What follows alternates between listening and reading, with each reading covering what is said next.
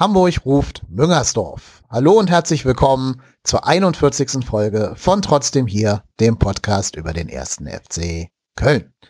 Ich bin heute nicht allein, um auf dieses historische Spiel, das 8 zu 1 von Köln gegen Dynamo Dresden zurückzublicken. Bei mir ist der Marco, der Ed Ruhrpott Hennes, der meinem Aufruf auf Twitter gefolgt ist und heute mein Gast ist. Hallo Marco. Hi. Moin, moin. Du hast das Spiel live gesehen? Äh, nein, im Fernsehen habe ich es gesehen. Ähm, dieses Mal war ich leider nicht live vor Ort, habe es äh, dann nachträglich natürlich ein bisschen bereut aufgrund äh, ja, der Masse an Toren. Da wäre man doch dann gerne live dabei gewesen im Stadion. Das glaube ich. Und hast du in deinem Leben schon mal so ein Spiel vom ersten FC Köln gesehen? Ich, ich, habe, ich habe lange überlegt. Ich, äh, bei dem letzten Spiel in, gegen Burghausen war ich auch nicht da. Ähm, ich musste, ich habe lange überlegt, ich habe mir jetzt nachträglich leider ein, ein negatives eingefallen, nämlich das 0 zu 5 damals bei Rot-Weiß Essen. Ja. Das war äh, ähnlich, äh, imposant, nur leider äh, nicht für Köln, sondern für den Gegner dementsprechend. Ja. Ich erinnere mich. Ich weiß, dass wir unter, unter Frank Schäfer damals in der ersten Bundesliga relativ oft Spiele so hoch gewonnen haben, mit 4-0, 5-0 oder so. Aber an 8-1 oder irgendwas, was nun in die Nähe davon kommt, kann ich mich auch spontan aus eigener Anschauung nee. überhaupt nicht erinnern. So ein bisschen fühlt es sich zwischendurch an, finde ich, wie ein Spiel gegen einen Pokalgegner aus der vierten, fünften Liga, wenn ja. so der erste Widerstand gebrochen ist, ne? Ja, ja, so ab der 60. Minute irgendwie Gegner platt, äh, Landesligist, weiß ich nicht, Oberligist oder was auch immer. Äh, da taten mir die Dresdner schon ein wenig leid und äh, ich musste auch äh, im, im, im ersten Augenblick habe ich die ganze Zeit überlegt, so, wo steht überhaupt Dresden? Und mir war leider gar nicht bewusst, dass die teilweise relativ weit oben standen. Also ich glaube, die waren zu dem Zeitpunkt irgendwie Sechster oder Siebter in der, in der, in der Tabelle. Das äh, ist dann schon heftig, wie die dann äh, da doch dann am Ende hergespielt wurden. Ja, die hätten uns überholen können, wenn die gewonnen hätten. Ne? Hätten die zwei ja, gewonnen, ja, wären die vor genau. uns gewesen. Also ja. das ist jetzt kein Fallobstgegner. Das ist nicht irgendwie die nein, unterste nein, das nicht. Regalchen, das ne? nicht. Hat mich so ein bisschen erinnert auch an Deutschland-Brasilien, ne? dieses legendäre 7-1. Ja. Ja, ähnliche, ähnliche Ausmaße im Endeffekt, genau. ja. Und auch ungefähr gleich starke Gegner und man kann es eigentlich logisch gar nicht erklären, was da passiert ist. Das stimmt, ja. Aber wir können ja trotzdem mal versuchen, uns ähm, Erklärungsversuchen sozusagen anzunähern, was passiert sein könnte. Und da kommen wir, glaube ich, nicht umhin, wenn wir mal auf den Systemwechsel von Markus Anfang schauen. Das wurde ja im Vorfeld riesengroß diskutiert. Das Anfangssystem, das 4141, ist das tragbar, ist das gut, ist das sinnvoll? Und da stellt Markus Anfang auf 352 um und plötzlich schießt du acht Tore gegen Dynamo Dresden. Ja, ja, also ich, ich persönlich habe die ganze Zeit schon äh, während der Saison mal gesagt, Mensch, Cordoba und Terodde zusammen, das hätte vielleicht was. Es war immer, war immer ein bisschen sehr schade, dass äh, wenn einer der beiden immer nur entweder für den anderen gekommen ist oder halt relativ spät, wenn halt irgendwie nichts mehr zu holen war. Und deshalb habe ich immer schon gesagt, also die beiden sind ja schon grundverschiedene Spielertypen. Und demnach habe ich schon gedacht, also wenn das könnte gut zusammenpassen und äh, gut, ob das, ob das, ob dieses Spiel gegen Dresden jetzt, ich sag mal, die Blaupause für, für die restliche Saison bezweifle ich zwar, aber äh, zumindest hat man gesehen, dass man mit, dass wir uns mit zwei Stürmern einfach deutlich leichter tun, weil einfach zwei Abnehmer da vorne drin sind und äh, auch ein bisschen unterschiedliche Spielertypen, weil wir haben es ja in, den Spielen davor gesehen, dass äh, wenn, wenn sich so Gegner einfach auf so einen Terror eingestellt oder auch auf so Cordoba, ja, da ging ja dann auch nicht mehr so wirklich viel und äh, demnach äh, war, da, war der Wechsel, glaube ich, schon ganz hilfreich.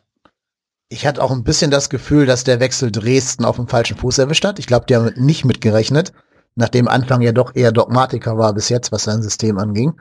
Ähm, ja. Ich hatte ganz oft das Gefühl, dass der Stürmer, der sich fallen lässt, von keinem Innenverteidiger oder Sechser der Dresdner aufgenommen wurde.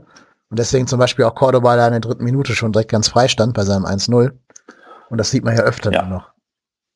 Das stimmt. Ja, also wie gesagt, war, äh, ich glaube auch, dass Dresden damit nicht so gerechnet hat. Ähm, mich hat es auch überrascht. Ich habe nicht damit gerechnet, dass der Wechsel äh, auf, auf zwei Spitzen kommt. Äh, aber äh, gesagt, vielleicht hat Markus Anfang jetzt so ein bisschen von seiner doch sehr störrischen Art doch dann Abstand genommen und gesagt, okay, komm, dann äh, sollen ja auch Gespräche mit der Mannschaft stattgefunden haben, inwieweit das jetzt damit zusammenhängt, Ahnung, hoffe ich hoffe mal schon, weil ich glaube schon, wenn man so die Stimmen auch der einzelnen Spieler, ich glaube Jonas Sektor war es, der, der nach dem Spiel gesagt hat, ja, wir haben uns dann äh, in der Woche zusammengesetzt und, und, auch mal drüber gesprochen und auch mal unsere Meinung gesagt.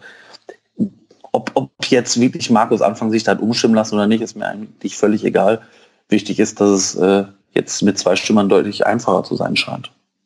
Ja, das glaube ich auch. Plus, dadurch wird natürlich auch Schaub wieder in die Mitte gezogen. Ne? Und wir haben, glaube ich, alle gesehen, ja. in der Mitte viel, viel wertvoller als auf rechts außen. Ja, also ich fand ihn auf, auf Außen auch immer äh, ein bisschen verschenkt. Ich glaube, da, da ist eine, ist jetzt nicht der, ich sag mal, der allerschnellste Spieler. Und ähm, ich glaube, da auf Außen fand ich ihn immer ein bisschen gehemmt weil äh, da konnte er halt nicht irgendwie mal auch äh, irgendwie ein bisschen nach außen gehen oder mal ein bisschen flexibel spielen. Da war es schon, schon ziemlich in eine Rolle gedrängt und ähm, fand ich in der Mitte schon deutlich, deutlich besser. Ja, kann ich nur unterstreichen, genau. Ähm, es gibt ja sogar tatsächlich Tonaufnahmen von mir in diesem Podcast, wo ich vor der Saison sage, dass unser System 352 sein müsste. Da habe ich damals noch mit äh, Lasse Sobich in der Innenverteidigung gerechnet und eben nicht mit Benno Schmitz als Lasse dann verletzt war, habe ich gedacht, okay, das, das war's für jede Form der Dreier- oder Fünferkette. Aber da ist Anfang ja auch ein bisschen kreativ geworden, hat dann Benno Schmitz einfach mal kurz zu so einem Halbverteidiger ja umgeschult, kann man sagen.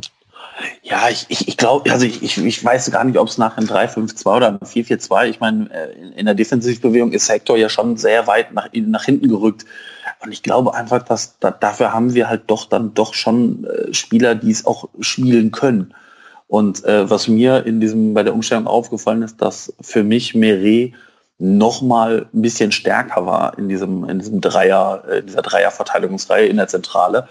Ähm, das hat mir im Gegensatz zu den Spielen davor während der ganzen Saison schon deutlich gut gefallen, wie auch da mal ein Ball genommen wurde und mal mhm. Stimme ich dir vollkommen zu. Ich glaube, das war Merets bestes Spiel im Kölner Dress. Ähm, so langsam versteht man vielleicht auch, warum sie ihn verpflichtet haben, warum der Spaniens U21-Kapitän ist. Aber natürlich, fairerweise ja. muss man auch sagen, der wurde von Dresden null angelaufen, ne? Genau, ja, der hatte, der hatte dann natürlich auch äh, Zeit und, und, und, Platz und äh, hat den aber auch genutzt. Ich meine, wir haben auch schon Spiele gesehen, wo wir Platz und Zeit hatten und den halt nicht genutzt haben. Und ähm, ja, wie gesagt, ich glaube, im, im Endeffekt, das 8-1 täuscht vielleicht dann auch über so ein paar Sachen hinweg, äh, die äh, da vielleicht jetzt auch in den nächsten Spielen nochmal äh, kritisch werden, weil ähm, während äh, der Saison oder gerade am Anfang der Saison haben wir ja alle schon irgendwie nach fünf, sechs Spieltagen gesagt, so, wer soll uns denn in dieser Liga stoppen? Und dann irgendwann hatten die Vereine irgendwann raus, wie Markus Anfang tickt und wie dieses Spiel auseinanderzunehmen ist. Und äh, das haben wir dann doch äh, in den letzten Spielern vorgeführt bekommen, wie einfach es dann doch den, für die Gegner gemacht mhm. wurde. Aber ähm, wie gesagt, ich glaube, ich hoffe einfach, dass Markus Anfang jetzt so ein bisschen ähm, auch das Ingame-Coaching, was ich persönlich auch immer als seine Schwachstelle irgendwie so bisher in der, in der Köln-Ära empfunden habe, dass das vielleicht ein bisschen auch mittlerweile jetzt anders gehandhabt wird. Ja, total. Also ich meine, wer als Weisheits letzten Schluss Freddy Sörensen vorne in den Sturm stellt, weil er keine Ideen mehr hat, der ist dann vielleicht nicht der allerbeste Ingame-Coach. Ja. Da stimme ich dir vollkommen zu. Ähm, du hast gerade gesagt, dass das Spiel auch so ein bisschen Schwächen überdeckt.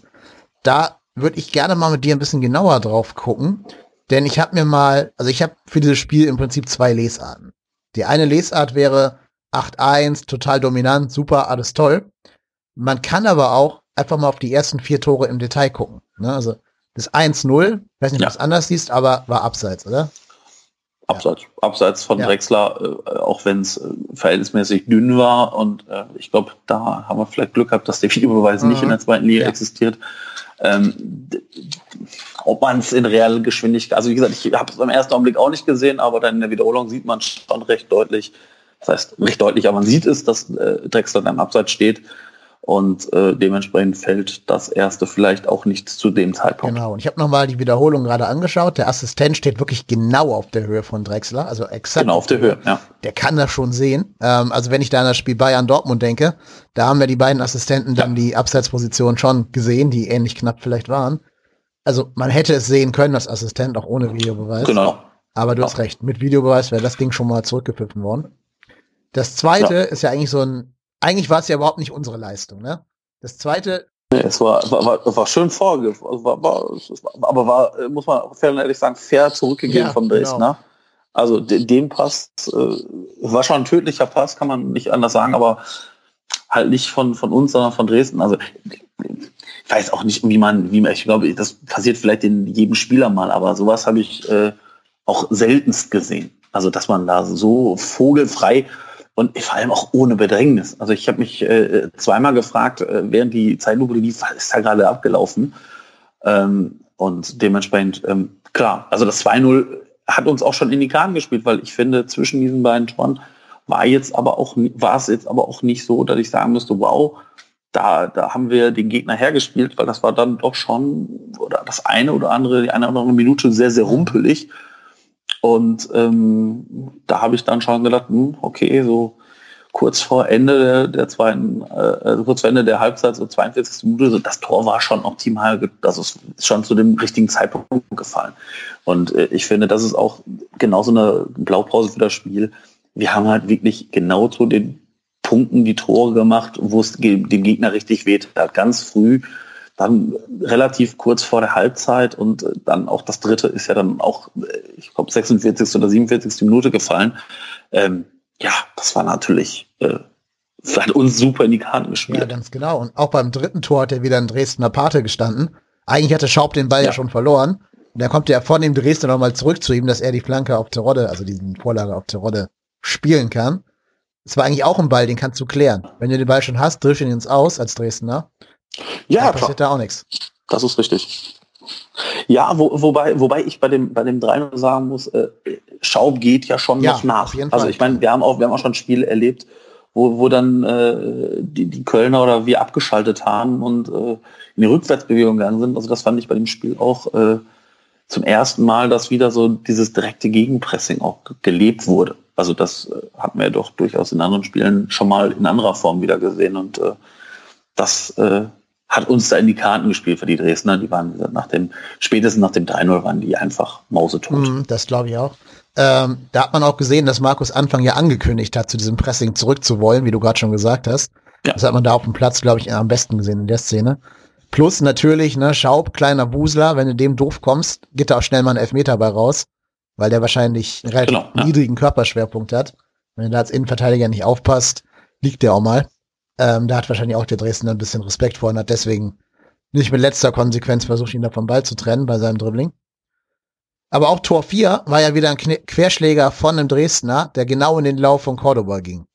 Ja, das stimmt, ja. Ja, wo, wo, wobei ich ehrlich sagen muss, Cordoba steht aber auch genau dann da, wo, wo er halt vielleicht auch stehen muss. Also der, der, ich meine, gerade bei Cordoba äh, ich war einer derer, der, die auch letztes Mal gesagt haben, was, was wollen wir mit dem 17 Millionen für, für wie gesagt, ein Tor äh, in London war schön, aber das war halt einfach zu wenig für 17 Millionen. Also ähm, und ich habe so das Gefühl, jetzt auch gerade mit Terodde, das könnte ihm liegen. Weil ähm, auch in den Spielen, wenn er alleine da vorne gespielt hat, auch wenn, auch wenn er, finde ich, gegen Schalke sehr gut gespielt hat, aber ähm, ich glaube, mit zwei da vorne wird es ihm auch ein bisschen einfacher fallen. Ja, ich glaube auch, das ist kein einzelner Stürmer. Also ich glaube, der ist nicht die vorderste Speerspitze eines Sturmes, der Cordoba. Ähm, ich glaube, der ist wirklich dann gut, wie wir gerade auch gesehen haben, wenn der um einen bulligen Stürmer herumspielen kann. Genau, den Räume ja. schaffen kann und so. Jetzt gibt's ja das Gerücht, dass angeblich beschickt das Istanbuler neben dran sein soll. Würdest du ihn abgeben, wenn da die, das Angebot stimmt? Ich, äh, also ich, ich, ich habe das heute auch gelesen. Ich persönlich kann es noch nicht so ganz greifen. Also ich, ich weiß nicht, äh, für wie viel er weggehen würde. Ich bezweifle, dass wir diese 17 Millionen kriegen. Äh, ich würde ihn jetzt nicht für 2 Millionen abgeben. Das ist Quatsch. Ähm, die Frage ist ja aber auch einfach, ähm, ich sag mal, dieses, dieses Modest-Gerücht oder dieses, der Modest äh, schwirrt ja irgendwo doch schon in Köln so ein bisschen rum, spielt ja auch, oder trainiert ja auch mit der zweiten mit ich würde jetzt einfach mal sagen, wenn, wenn wir dafür Modest für umsonst bekommen, dann äh, auf Wiedersehen, Herr Cordova. Äh, dann tut mir das sehr leid, aber dann ähm, kann man den vielleicht sogar gehen lassen. Aber ich persönlich bezweifle ein bisschen aktuell, dass wir Modest bekommen können. AGP ist ja auch Stuttgart dran, ne? Und ich könnte mir vorstellen, andere Erstligisten hätten Interesse, wenn der wirklich vereinsfrei ist, ja. was ja noch zu prüfen ja. ist. Aber ähm, ja, ich glaube tatsächlich, wenn du, wenn du Modest, das ist jetzt wirklich nur ganz hoher Konjunktiv, falls man Modest holen wollte, müsste man eigentlich Tirode wegschicken und nicht Cordoba. Ja, ja, ja, ich, ich äh, habe, äh, es wurde ja auch, weiß ich nicht, äh, durchaus an der einen oder andere hat ja auch bei Twitter gesagt, oh, hat Terodde den Modest hm. Blues, weil seit Modest dann in Köln war und mit der zweiten trainiert hat, war bei Terodde ja auch nicht mehr so viel los, tore technisch.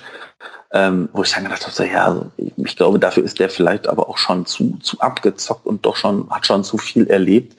Das habe ich mir persönlich nicht so ganz äh, vorstellen können. Ähm, aber ja, also ich, wie gesagt, ich würde, ich bin noch so ein bisschen unschlüssig, ob man Modest holt oder holen sollte oder nicht holen sollte. Also ich sag mal, wenn man ihn wirklich vom Sonst bekommen könnte, das wäre natürlich das Ding, man gibt den für, weiß ich nicht, 37 Millionen ab und eineinhalb Jahre später holt man ihn für 0 Euro wieder. Ich glaube, wirtschaftlich wäre das super, aber ähm, ich, die Frage ist auch erstens, was will der verdienen? Ja. Und ähm, ich weiß nicht, ob da nicht die Vorschusslorbeeren zu hoch wären. Weil ich, ich sag mal, der Modest wie würde an dem gemessen werden, was er in seiner letzten Erstligasaison, also der hat uns ja im, im Endeffekt wirklich alleine nach Europa geschossen. Also ich sage mal, ohne die Modest-Tore wäre das europäische Märchen für uns nicht wahr geworden. Also ich glaube, das steht äh, außer Frage, weil in, in, in der Saison, ich weiß nicht, sagen, wie viele Tore hatte Osako? Sechs, sieben oder so? Oder auf jeden Fall nicht mehr. Und ich weiß gar nicht, ob ein anderer mehr als fünf Tore hatte. Also äh, dementsprechend äh, war man ja da doch schon sehr von Modest abhängig, was man ja dann noch in der nächsten Saison gesehen hat. Aber ich bin mal gespannt. Also ich, ich persönlich glaube, äh, dass wenn man die Chance hat, ihn holen sollte, ähm, kann mir auch vorstellen, dass Modest eventuell wirklich kommt, weil ich glaube, das ist so ein Wohlfühlspieler, so ein Lukas Podolski äh, 2.0. Einer, der sich vielleicht beim Verein wohlfühlen muss, der Spaß haben muss und ähm, ja, da bin ich mal gespannt, wie sich das entwickelt. Mhm, wobei du hast es gerade schon so ein bisschen anklingen lassen, der macht dir natürlich das Gehaltsgefühl komplett kaputt, ne? Also der hat in China ja, jetzt, ja, in China hat der glaube ich sieben Millionen netto verdient oder sowas. Deswegen wollte er dahin. Ja. Ähm, bei uns, ja, bei uns kriegt der Bestverdiener vielleicht, wenn der Glück hat, zwei Millionen, weiß ich nicht. Und dann musst du also entweder hoffen, dass der richtig viele Abstriche macht, oder du musst halt tatsächlich dann sagen, für so einen tollen Spieler, der uns so viel verdient hat in der Vergangenheit, ähm, ist es das wert, tief in die Tasche zu greifen. Aber dann kommen natürlich die anderen Spieler und sagen, hier, Kollege, wir haben die, Feu die Kohlen aus dem Feuer geholt wir sind hier geblieben, in die zweite Liga gegangen und wir kriegen hier nur zwei Millionen. Wie ja. kann das denn sein? Ja, ja. Ja, also wie gesagt, das ist das Einzige, was ich da auch wirklich kritisch sehe. Und wie gesagt, ich persönlich glaube aktuell nicht, dass Modest nach Köln kommt. Ich weiß es nicht. Also ich glaube nicht, dass er nach Stuttgart geht. Ich glaube, bevor er nach Stuttgart geht, wird er wahrscheinlich wirklich in Köln landen. Weil, äh, ich meine, Stuttgart, die sind ja jetzt, spielen jetzt auch nicht die Sterne voll Himmel dieses Jahr. Und äh, ich glaube, da wird er sich zweimal überlegen, ob er dann vielleicht ein Jahr oder ich sag mal ein halbes Jahr wäre es ja dann vielleicht maximal äh, zweite Liga spielt und dann aufsteigt mit Köln. Und äh, klar, Familie wohnt hier. Ich glaube, das ist auch so ein Wohlfühlspieler. Mhm. Ich glaube, und wie gesagt, aktuell sehe ich eigentlich keinen anderen Bundesligisten, der Modest wirklich bräuchte ja, ich bin der Meinung, selbst die Bayern bräuchten Modest gerade, aber das ist eine andere Geschichte. Ähm, nein, das ist ja ein Scherz. Die haben natürlich mit Lewandowski einen supergeilen Stürmer. Schalke könnte einen brauchen. Schalke könnte so einen richtigen Knipser brauchen. Ja, aber Schalke, Schalke wird auch Gegner kaputt kriegen. Also ernsthaft, also wirklich. Also das ist äh, ja, aber ja, gut, da könnte er vielleicht in Köln wohnen bleiben und dahin pendeln, ja. aber gut, ob der sich das gibt, weiß nee, ich, weiß nicht. Ich, nicht. Da, ja. ich habe übrigens gerade mal nachgeschaut. Osako hat in der Saison sieben Tore in 30 Spielen, also wie du sagst, sieben. genau. Ja. Ähm, eine überschaubare Zahl an Toren. Platz 23 der ja. Torjägerliste. Ja, also es waren, glaube ich, 50 Prozent aller FC-Tore waren damals von Modeste. Und, äh, ich sag mal, der hat ja wirklich alles getroffen. Mhm. Und ähm, ja, wie gesagt, ich, aber wie gesagt, ich persönlich glaube aktuell nicht, dass er äh, kommen wird. Und, ähm, nee, dran glauben tue ich auch nicht. Und dann ist ja auch die Frage, ob das ja China den sportlich weitergebracht hat. Ich meine, wir sehen an Axel Witzel, das ist kein K.O.-Kriterium. Man kann auch in China anscheinend guten Fußball spielen und in Form bleiben. Genau. Aber ähm, ich finde, wenn wir aufsteigen, müssten wir eigentlich unsere drei Stürmer, die wir haben, allesamt ersetzen durch Erstligastürmer. Ja, ja, also ich, ich persönlich, ich äh, finde auch, also man sagt ja immer, wir haben den besten Kader der zweiten Liga. Das mag sein, aber äh, ich finde, das ist jetzt kein Kader, mit dem wir auch äh, uns äh, in der nächsten Saison in der Bundesliga von jetzt auf gleich auf Rang 8 und 9 spielen. Also ich, ich das ist ein Kader, der ist gut, der ist gut, aber ich finde halt einfach, der ist halt nicht überragend. Und ähm, die, die zweite Liga jetzt nicht als so stark an, dass wir das nicht schaffen sollten. Und dementsprechend ähm, bin ich da mal gespannt. Ich muss auch zugeben, dass ich finde, dass der HSV da mehr Potenzial hat nach oben, weil die alle auch viel jünger sind als unsere, unsere Kicker. Ähm, die haben halt mehr Talent in der Mannschaft. Wir haben Louis Schaub, der natürlich ein großes Talent ist und bei dem ich auch Erstliga-Fußball mir vorstellen kann. Ähm, Jorge Mire, wenn der jetzt bis 20, äh, 2023 verlängert hat. wird er auch in der ersten Liga wahrscheinlich irgendwann mal ankommen, wenn er so weiterspielt wie jetzt. Ja. Und dann hast du noch die Altvorderen, ne? Also Jonas Hector, vielleicht Marco Höger, eventuell bleibt Timo Horn noch länger bei uns. Aber alle anderen müssen gucken, ob sie Erstliganiveau haben oder nicht. Ja, äh, das, das sehe ich nämlich auch so. Ich, wie gesagt, Meret, ja, Schaub auf jeden Fall. Äh, Horn definitiv. Dann Schmitz hat bisher äh, in der ersten Liga auch nicht die Sterne vom Himmel gespielt bei Leipzig. Ähm, das glaube ich äh, auch nicht wirklich. Der hat ja nur das zweite Liga ja mit Kiel. Höger, also bin kein Marco Höger-Fan. Ähm, ich weiß nicht. Also mir hat es mir in den letzten also mir letztes Jahr und davor in dem Jahr war, fand ich es auch jetzt nicht so überragend, was er gespielt hat. Und ich finde halt einfach, da geht halt einfach spielerische Klasse einfach völlig ab. Das ist, ist, ist also das war ja gar nichts. Also ich, ich glaube auch, dass unser Kader halt ähm, dafür ausgelegt worden ist, aufzusteigen und ähm, man dann sicherlich noch mal härter angreifen muss. Ich meine, der einzige Vorteil ist ja, dass wir, ich sag mal, im Vergleich zu Vorjahren einfach finanziell jetzt nicht so diesen großen Druck haben, äh, oder da definitiv Spieler verkaufen müssen. Also wir sind ja finanziell ein bisschen auf einem anderen Niveau mittlerweile, ähm, durch auch Markus Werle und Konsorten. Aber ich sehe, ich sehe es genauso. Ich sehe den Kader nicht erstligareif. Nee. Ich finde aber dafür, dass man den Kader nur auf Aufstieg ausgelegt hat, passen die vier Jahre Vertragslaufzeit für die ganzen 28-Jährigen nicht. Das ist mir ehrlicherweise zu Saisonstart auch, also gerade, gerade Drexler, Chichos, ich weiß nicht, ob man den vier Jahresverträge geben muss oder ob man die nicht anders kriegt. Also ich weiß nicht, ähm, da bin ich auch mal vorsichtig gespannt. Also das äh, mhm. wären dann so Simon Zoller 2.0 oder wie auch immer, ähm, die man dann irgendwie noch zwei Jahre durchschleppen muss. Ähm, aber wie gesagt, ich, ich finde, wie gesagt, Qualität hat der Kader, ja. Wir haben auch Talente, ähm, aber die Talente, die ich finde, die kommen halt einfach null zum Zuge. Also wie gesagt, wir haben ja durchaus ein paar gute Leute. Also wobei Sali Özcan für mich jetzt auch mittlerweile über diesen Kaderpunkt hinweg sein müsste. Da müsste mal ein bisschen mehr kommen. Matthias Bader, Niklas Hauptmann, das sind, die haben ja noch nicht so richtig viel gebracht und gerissen. Da, da erwarte ich halt mittlerweile auch ein, mittlerweile schon ein bisschen mehr in der zweiten Liga. Wobei Bader ja auch aus der dritten kommt. Also dem würde ich jetzt vielleicht noch ein bisschen Zeit geben, aber na, sonst Gut, Cosiello, äh, dem, dem ja, traue ich auch noch Bundesliga zu. Ja, stimmt. Cosiello, auf dessen Rückkehr freue ich mich auch ein bisschen, dass er wieder spielfit anscheinend. Ähm, ich glaube tatsächlich, dass Sally Oetschan ein Opfer des Systems werden könnte, des 352s. Ja, wobei, wobei ich dann denke, so, also ich, ich, ich persönlich sehe ihn nicht schlechter als Marco Höger.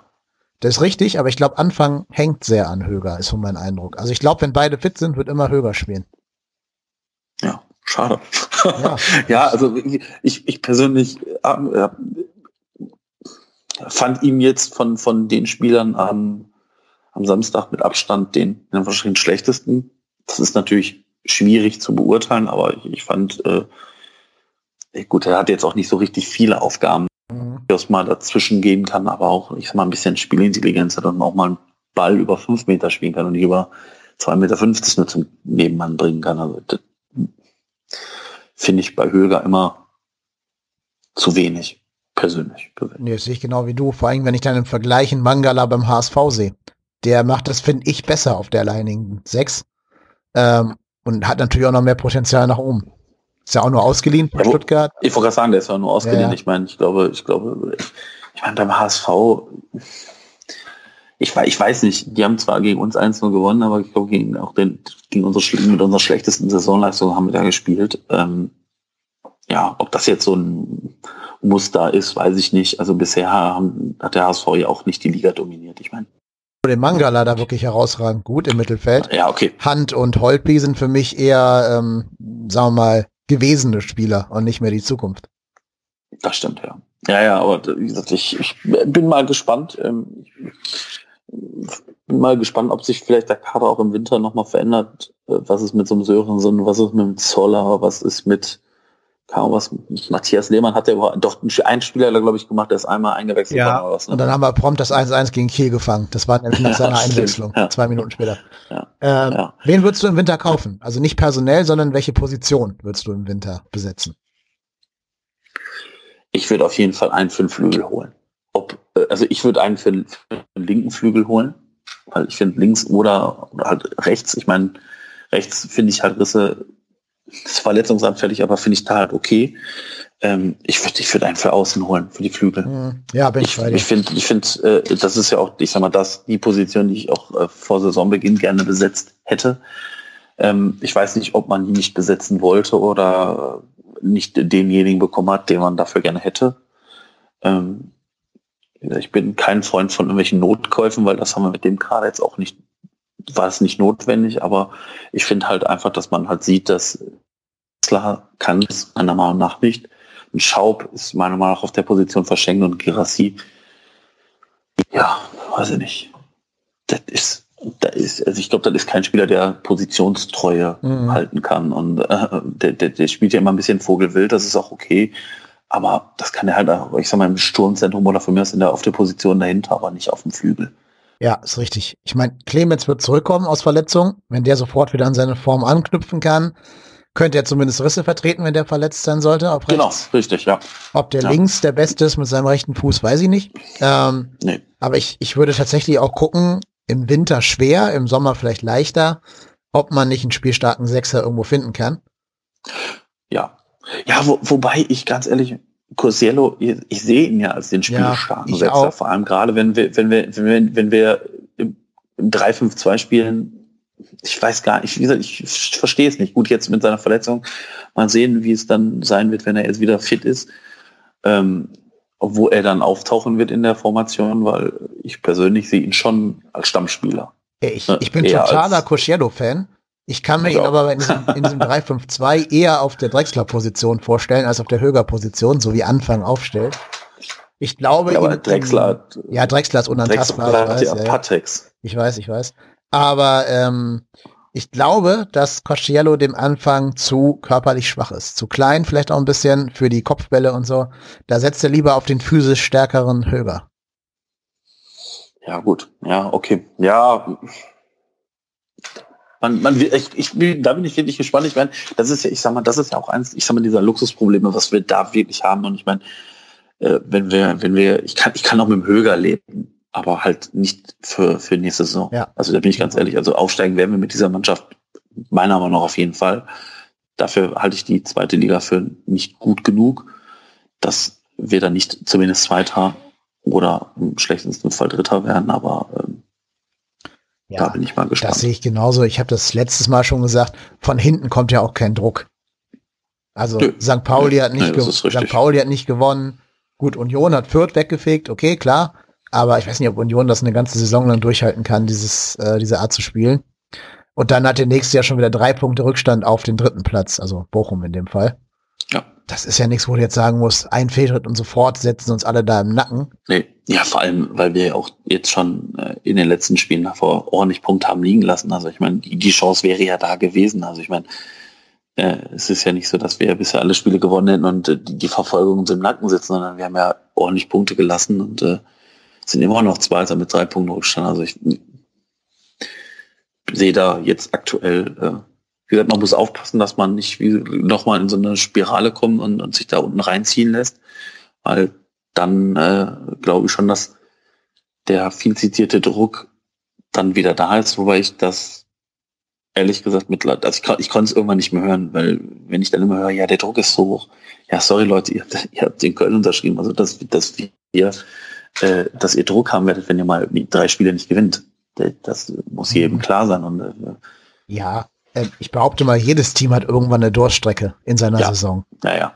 Das wird auch zum Beispiel in der ersten Liga Borussia Dortmund noch so gehen, dass die mal zwei, drei Spiele am Stück nicht gewinnen oder vielleicht auch mal verlieren.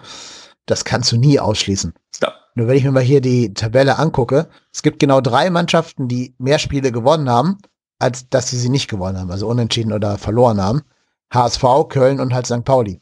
Alle anderen haben ja. mehr Spiele nicht gewonnen, als sie gewonnen haben. Und dann weißt du ja schon, was das für eine Liga ist. Und uns irgendwie auf Dauer gefährlich werden wird. Nee, deswegen denke ich auch, ich will nicht behaupten, dass es ein Selbstläufer wird. Das klingt immer so laissez-faire und wir können ein bisschen rumdaddeln. Das wird es, glaube ich, auch nicht. Aber ähm, wenn wir ganz normal unser Potenzial auf die Strecke bringen, wird das Platz 1 oder 2 werden. Ja, das stimmt, das glaube ich auch, ja. Meinst du, dass wir jetzt immer im 3-5-2 auflaufen werden oder wie schätzt du Anfang da ein?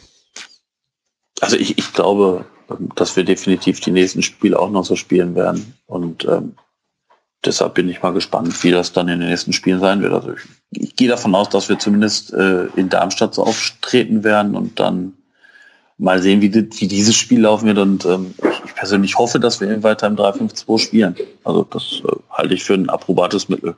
Glaube ich auch, vor allem, weil du je nach Gegner das kannst du ja auch als, als 5-3-2 interpretieren. Wenn du jetzt genau. gegen besonders offensiv starke Gegner antrittst, falls es die in dieser Liga gibt, äh, sei mal dahingestellt. Aber ähm, du kannst es halt ein bisschen variieren.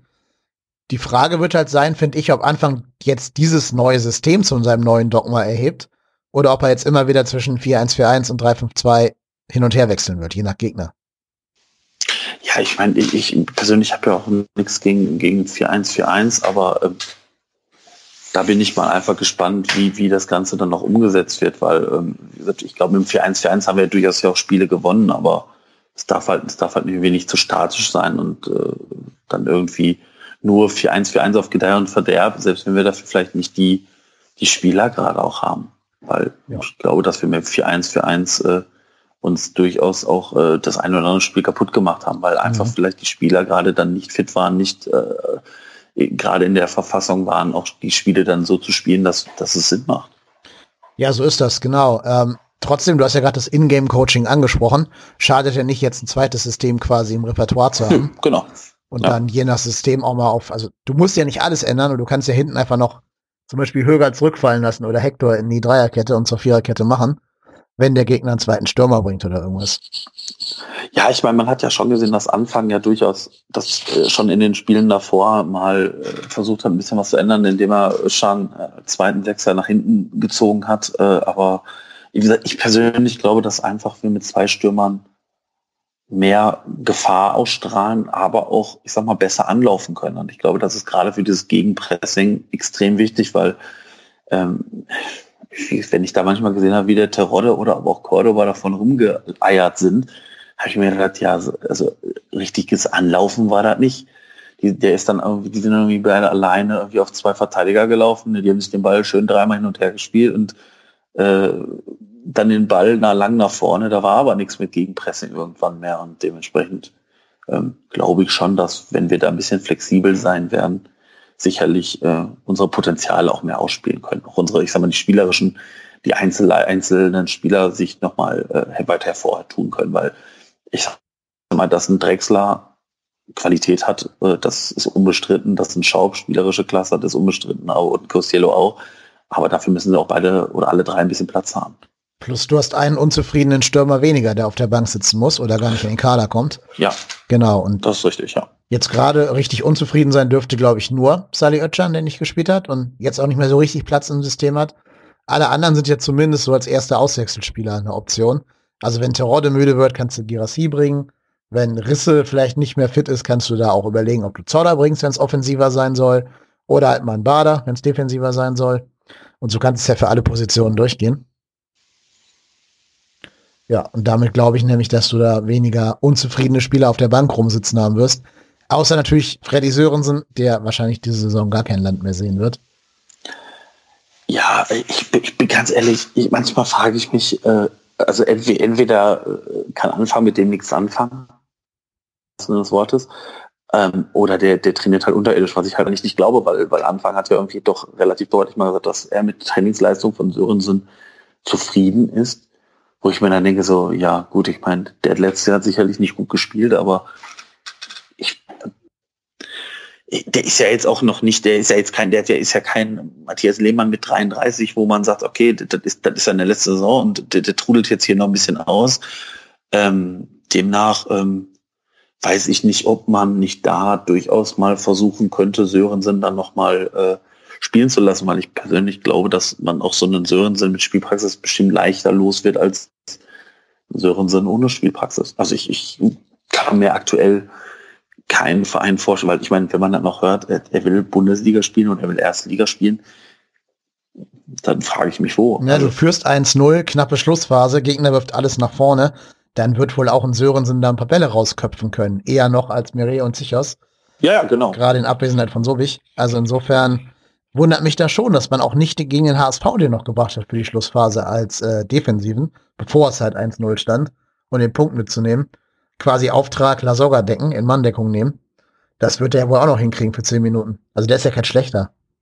Nö, nö, das ist ähm, wirklich auch, äh, wobei er mit der ist ja noch im Kader. Ich meine, da trifft ja andere Spieler durchaus schlimmer, die ja noch nicht mal mehr im Kader ja, sind. Wobei der aber auch nur im Kader ist, weil, weil so wie ich verletzt ist, ne? Ja, klar. Ja, das stimmt.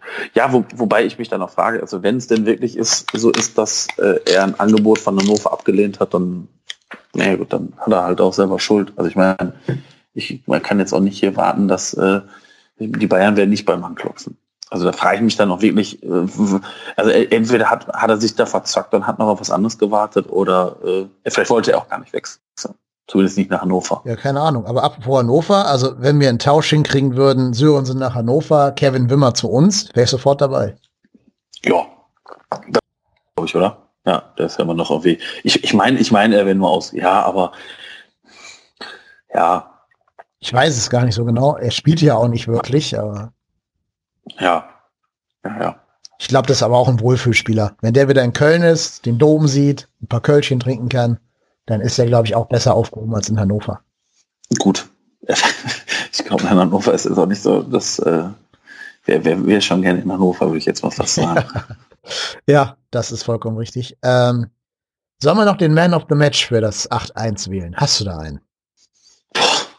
Ich, ich habe lange überlegt, ähm, also Terodde oder Cordoba, äh, Terodde mit drei Toren und Cordoba mit zwei, äh, fand ich da gut. Ich mein, mein Man of the Match war eigentlich Louis Schau, mhm. weil ich finde, ähm, der hat, also wie gesagt, erstmal dieses wunderschöne 7-1, aber ich fand auch, dass der super viel gearbeitet hat. Ähm, und das wäre eigentlich so mein Man of the Match. Ja, gehe ich mit. Also ich, ich hätte auch für Schaub äh, gestimmt. Terodde und Cordoba waren natürlich beide gut, beide sehr gefährlich. Und ich finde gerade auch das 4-0 macht Cordoba richtig gut also nach dem Querschläger ist ja nicht automatisch Tor. Da musst du ja noch deinen Körper einsetzen, den Verteidiger wegblocken und so. Und das sind genau die Stärken von John Cordoba, den Körper halt so reinzustellen. Äh, insofern alles gut. Aber ich glaube, dass tatsächlich Louis Schaub von den Guten nochmal der Beste war. Und wäre also auch mein Man of the Match. Äh, insofern gehe ich da vollkommen d'accord mit dir. Jetzt kommt Darmstadt. Erwarten wir da wieder ein 8-1. Schön, schön wäre es. Ich persönlich, äh, ich kann es mir noch nicht so ganz vorstellen. Ähm, ja, ich, ich glaube, das wird, ich glaube, das wird dann wieder ein ganz anderes Fußballspiel. Ich glaube, da wird's äh, wieder Dirk Schuster äh, wird da wieder äh, Beton anrühren. Ich meine, die Darmstädter haben jetzt auch noch nicht so richtig viel gerissen in der in der Liga. sind irgendwie Zwölfter und ähm, ja, das war alles noch nicht so das Gelbe vom Ei.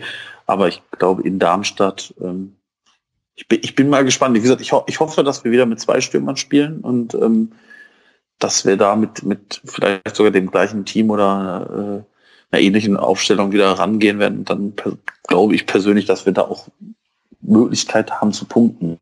Weil ich glaube, dass äh, da jetzt weiterzumachen, das wäre schon echt wichtig. Gerade auch, äh, um dann auch, ich sag mal, auch den Druck auf die anderen Vereine auszubauen. Ja, vor allem, weil natürlich der HSV auch gegen Union Berlin spielt in Hamburg. Ne? Also da muss man auch noch nicht gewonnen das stimmt, haben. ja. Ja, genau. Und die spielen ja auch nach uns. Die spielen montags, wir spielen ja am Samstag nach der Länderspielpause. Das heißt, die wissen, wie wir gespielt haben und da kann man natürlich ein bisschen Druck dann aufbauen. Das stimmt, ja, klar. Also, wie gesagt, ich, da wäre vielleicht 1-1 oder 0-0 oder kam was schön dass sie sich untereinander die Punkte wegnehmen. Aber ähm, wie gesagt, ich glaube eigentlich, dass wir gar nicht so groß auf die anderen Vereine gucken müssen, dass wir einfach versuchen müssen, unser Ding da zu machen. Und äh, wie gesagt, ich persönlich glaube einfach, dass die anderen Vereine da schon den einen oder anderen Punkt noch liegen lassen werden und dann oh, wie gesagt, und ob wir nachher als Zweite oder Erste eintrudeln, ist mir dann im Endeffekt auch relativ egal.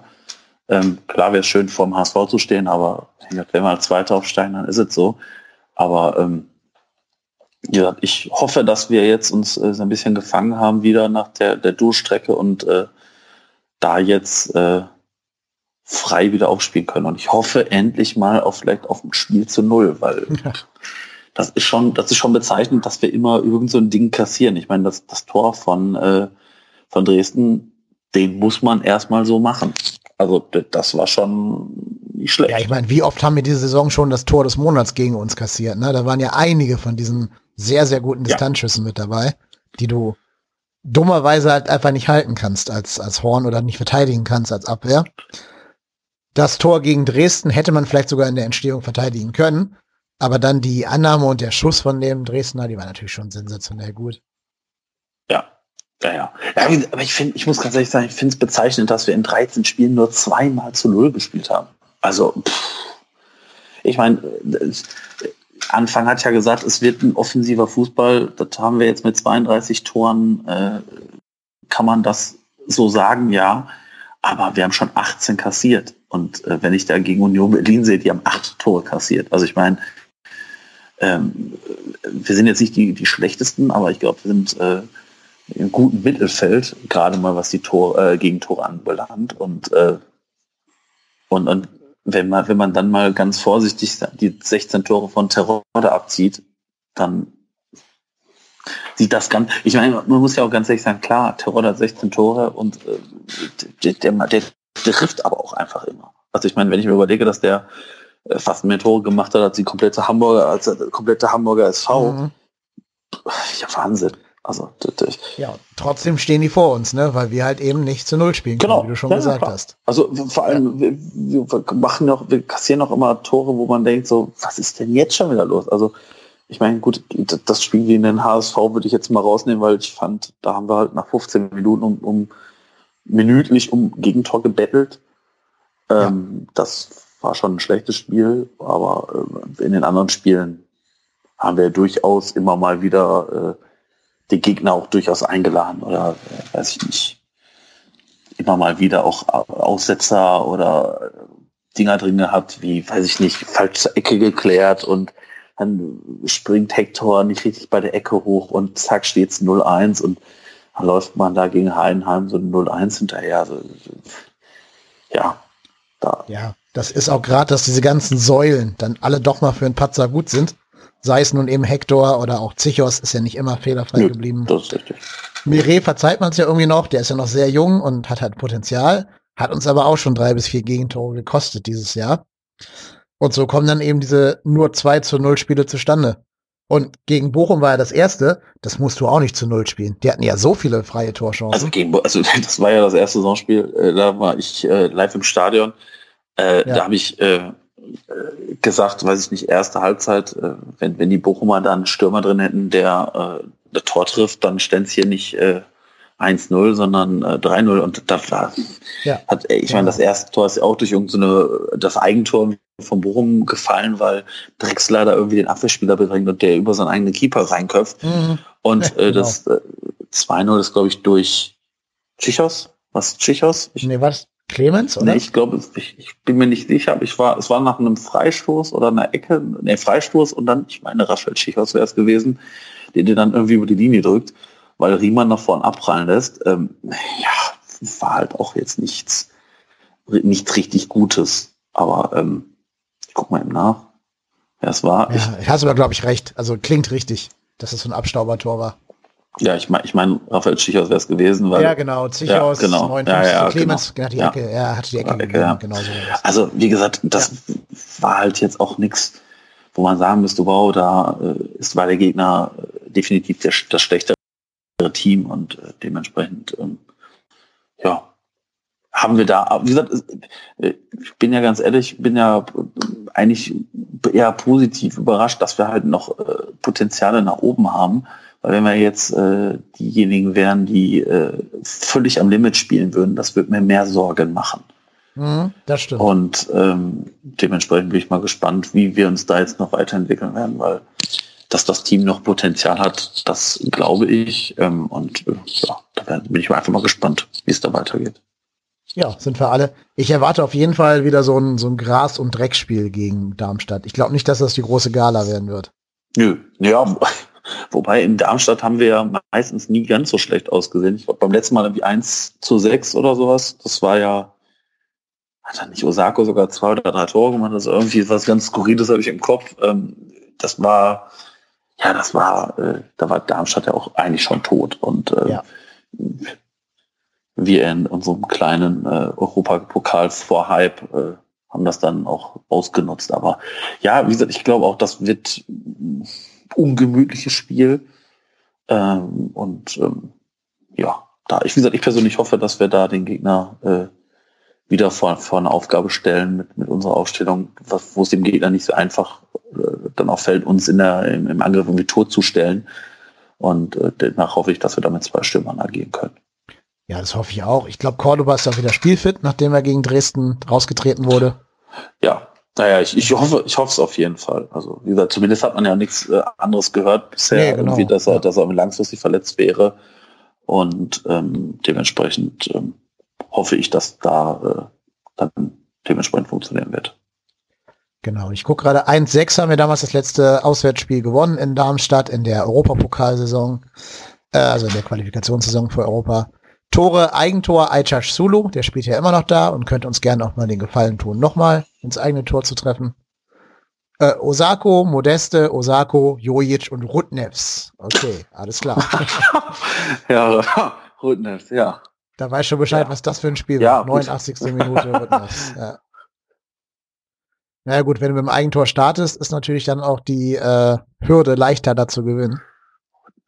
Ach du War das eigentlich sein einziges Tor für uns? Wahrscheinlich ja, ne? Vermutlich ja. Also zumindest in der Saison. Ah, ja, ja, ja. ja, der FC ist schon äh, ein Verein, bei dem auch immer Spieler spielen, die äh, ja. man sonst äh, nicht mehr sieht.